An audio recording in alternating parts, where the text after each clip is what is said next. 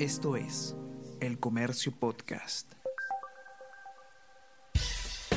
Buenos días, mi nombre es Soine Díaz, periodista del comercio. Y estas son las cinco noticias más importantes de hoy. Martes 2 de agosto.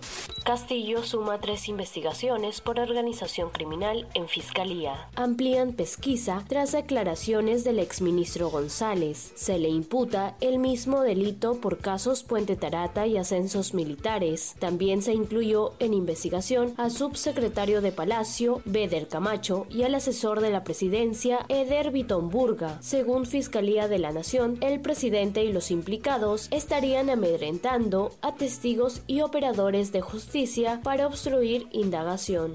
Principal nexo del mandatario con sobornos sigue trabajando en Palacio. Suboficial de la Policía Nacional del Perú, Nilo Irigoyen, armó listas de ascensos y recibió pagos de 20 mil dólares según testimonio de Bruno Pacheco. Castillo aún mantiene en el cargo a Irigoyen.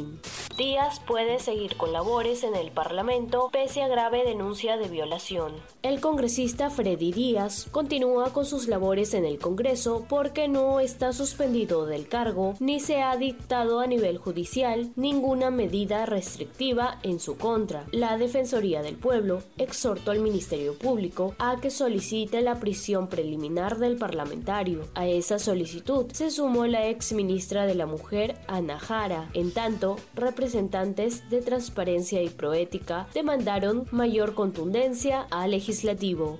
Juan Reynoso sería designado como el nuevo técnico de la selección peruana. El comercio tiene conocimiento que Juan Reynoso sería elegido como entrenador de la selección peruana. Ya hay acuerdo verbal y la firma se haría hoy. La presentación del director técnico nacional estaría prevista para el miércoles 3 de agosto.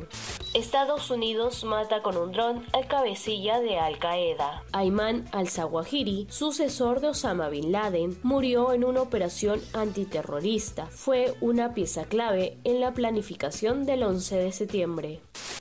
Noticias, lanzamientos y últimos avances en el mundo tecnológico con Easy Byte, podcast de tecnología del diario Comercio, conducido por el periodista Bruno Ortiz. Escúchalo todos los martes a partir de las 5 de la tarde en la sección podcast del comercio.pe o a través de Spotify, Apple Podcast y Google Podcast. Esto es El Comercio Podcast.